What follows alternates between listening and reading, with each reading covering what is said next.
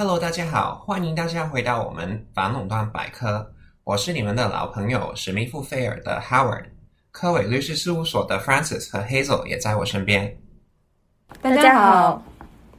今天呢，我们想和大家聊一聊医药领域的反垄断。就在昨天，中国反垄断执法机构开出了医药行业的最大罚单。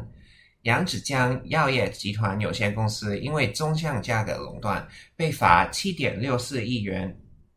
我们观察到过去几年，原料药一直是中国反垄断执法的重点，而且医药行业普遍也是欧美反垄断执法的重点之一。所以看起来，医药领域的反垄断问题，无论是在中国还是全球，都越来越受重视。嗯，没错，这几年呢，呃，全球经济不景气。医药开销呢，又是各国政府开支的重要部分，所以全球各国反垄断执法机构都针对医药领域，这也是意料之中的。嗯，自从二零一二年开始呢，意大利、英国、欧盟等开始针对医药领域开展反垄断执法，然后二零一七年中国就开始将医药领域作为一个执法的重点，虽然不完全同步，但是的确有迹可循。我观察到，在医药领域中，中国和欧盟执法的对象，也就是说，针对的那个垄断行为似乎不太一样。欧洲国家的反垄断执法呢，更多是针对包括专利长青在内的滥用知识产权、排斥竞争的行为，或者是原研药和仿制药之间达成 pay for delay 协议的问题。而中国在过去五年里，则更多是针对原料药市场的滥用行为。当然，扬子江药业纵向垄断协议案是关于成品药的维持价格转售问题，而维持转售价格呢，一向是中国反垄断执法机构打击的重中之重，在中国直接适用本身违法原则。那今天我们先来看看扬子江药业案，再聊聊原料药的反垄断问题，最后才谈一谈。中国药企在境外可能遭遇的反垄断麻烦吧？嗯，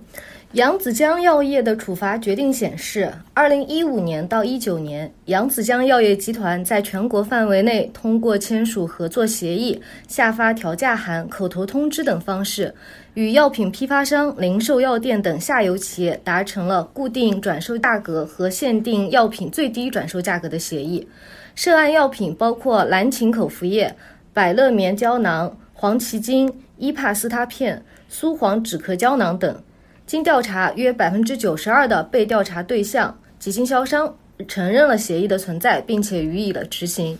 市监总局对扬子江药业集团处以其二零一八年销售额百分之三的罚款，共计七点六四亿元。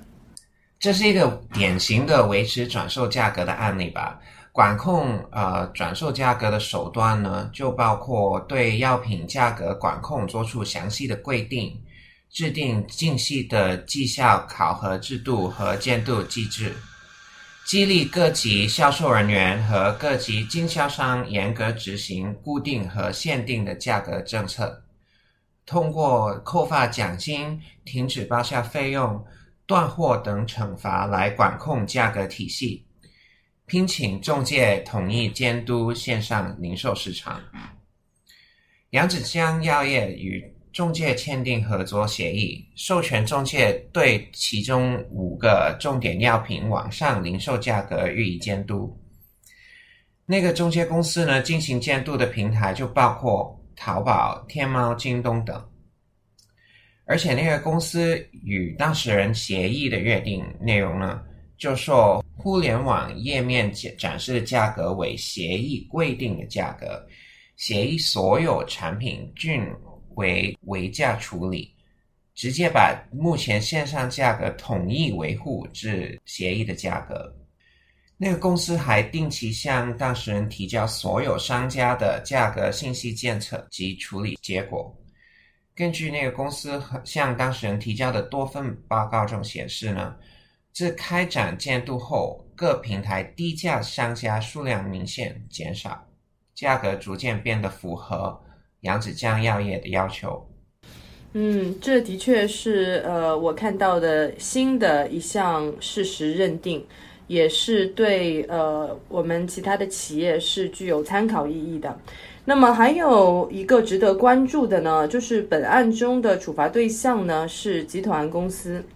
呃，市监局认为呢，扬子江药业集团有限公司是整个扬子江药业集团，也就是包含它以及下属子公司的集合的核心和中枢。在垄断协议的达成和实施中呢，这个集团公司是决策者、实施者和监督者。集团公司下属的药品生产和销售子公司都不同程度地参与了垄断行为，在垄断行为的决策和实施上，均遵从于集团公司的统一领导和部署，不具有独立的意志。特别是集团公司的法定代表人，同时兼任定价委员会主任和药品生产销售子公司法定代表人。这就充分说明参与垄断行为子公司的意志啊是具有从属性的，因此呢，市监总局呢将集团公司认定为违法主体，认定为是本案的当事人，并将他的子公司的垄断行为呢是视同为是集团公司的行为。我记得就在不久前呢，扬子江药业集团是另一个反垄断民事诉讼中的原告，还在那个案子中胜诉了。是的，那个案子发生在一九年，扬子江药业集团起诉合肥医工医药有限公司等滥用市场支配地位、排斥竞争。该案涉及备血原料药，备血原料药用于生产备血片剂和备血胶囊，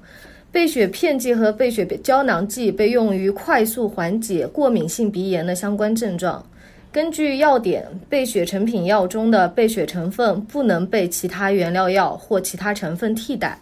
又根据药品管理法，药品生产企业生产药品所使用的原料药必须具有国务院药品监督管理部门核发的药品批准文号或者进口药品注册证书、医药产品注册证书，否则就是构成假药。被告拥有独家获批的备血原料药生产批件。所以在备血原料药的生产和销售市场拥有百分之一百的市场份额。嗯，在这个案子里呢，扬子江药业呢是备血片剂的生产商，所以呢一定要从被告那里购买备血原料药。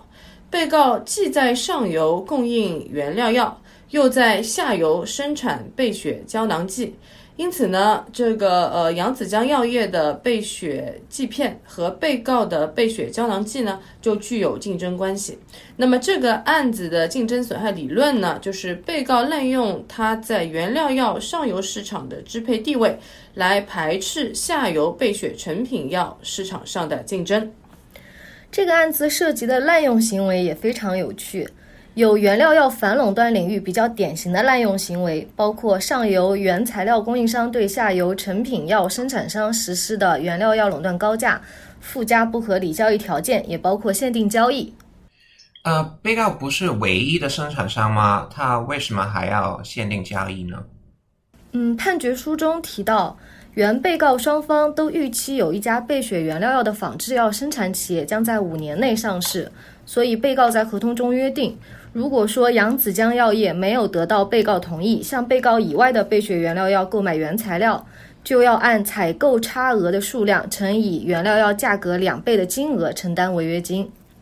这个案子的损害赔偿金额计算呢，我们也可以看一下。法院认定的损害赔偿主要由两部分组成，一部分是原料药涨价造成的损害，还有一部分呢就是附加不合理交易条件，其实指的就是收取提成费。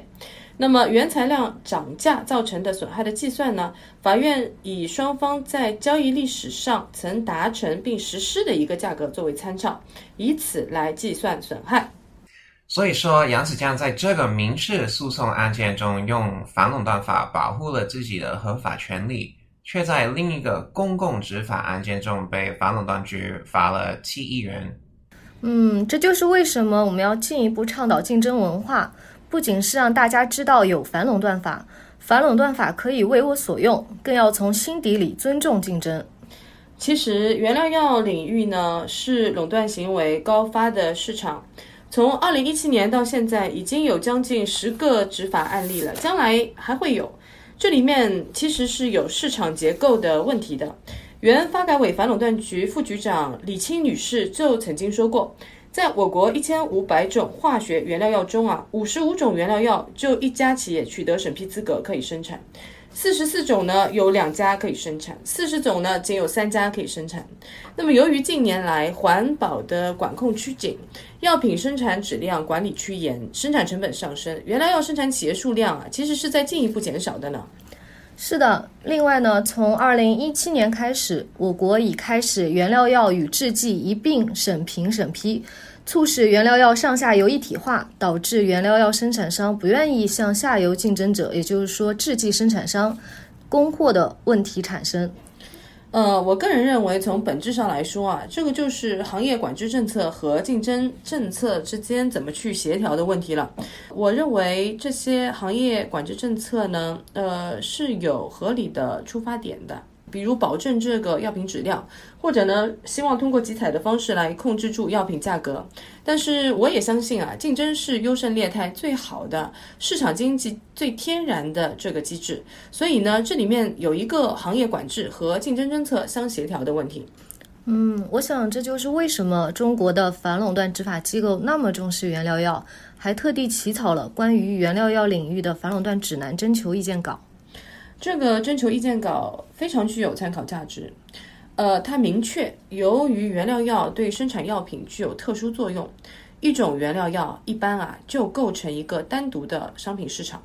此外啊，由于进口原料药需要获得中国药监部门的进口批文，相关地域市场呢一般被界定为中国市场。那么，结合李清局长对这个行业的评价来看。原料药生产企业的确比其他行业的企业可能更容易被认定为具有市场支配地位。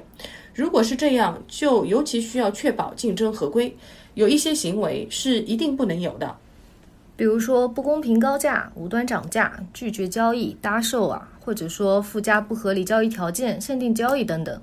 黑总，你刚才说的搭售是指什么呢？就比如说是把原料药和辅料搭售在一起。之前有一个扑尔敏原料药的垄断案，就是这样的一个行为。提到企业合规态度的问题呢，我记得之前在葡萄糖酸钙原料药垄断案中被调查的企业呢，就因为不配合调查被顶额罚款。不配合调查的行为呢，还包括删除微信记录、删除邮件、撕伪证据材料，啊，在调查询问时提供了虚假的信息，拒绝提供材料。阻碍了执法人员查阅电子证据等。嗯，所以啊，其实我们平时在给客户做相关的培训时啊，一定会强调的一个黄金准则就是，员工切勿不尊重或者直接拒绝检察官员，一定要保持友好，保持冷静。积极配合调查，千万不能转移啊、删除啊、隐匿啊或损毁保存在服务器、电脑或者其他电子设备和储存设备上的文件、电子邮件啊、信息啊、微信。其实有的时候，公司员工是因为第一次遇到这种情况，他非常紧张，就会做出一些令人误解的行为，呃，从而呢造成更大的麻烦。其实这些都是可以避免的。嗯。然后呢，中国有很多的药企，包括原料药的生产商，其实都已经成功的走出去了。嗯，除了中国的反垄断合规外呢，其实也应当关注这个境外的反垄断合规。是啊，我理解中国药企在境外面临的反垄断问题和国内可能不太一样。Howard，你是这个欧盟的反垄断专家，嗯，能够介绍一下吗？嗯，没问题。其实国外的反垄断执法机构呢，比较关注的是专利长青和 pay for delay 这这种的垄断协议。专利长青呢，说的就是专利药的核心化学物的专利快过期的时候，专利权人去通过申请其他的小专利等的手段去防止仿制药进入相关的市场。那我理解呢，有些原料药其实也具有核心化学物的专利，因此在国外也是可能遇到类似的问题的。呃，其他的问题包括呃，中国企业走出去的时候，可能会有一些兼并和收购，那就可能会触发到反垄断的申报。在欧盟呢，应报未报的罚款金额呢是高达上一年度整个集团的营业额的百分之十呢。嗯，是是，所以这一块呢，其实也是值得大家关注的。那么，由于时间有限，呃，医药企业管理国内外反垄断风险的方法呢，我们呃没有办法在这里进一步展开。但是呢，如果有任何问题，欢迎您随时与我们联系。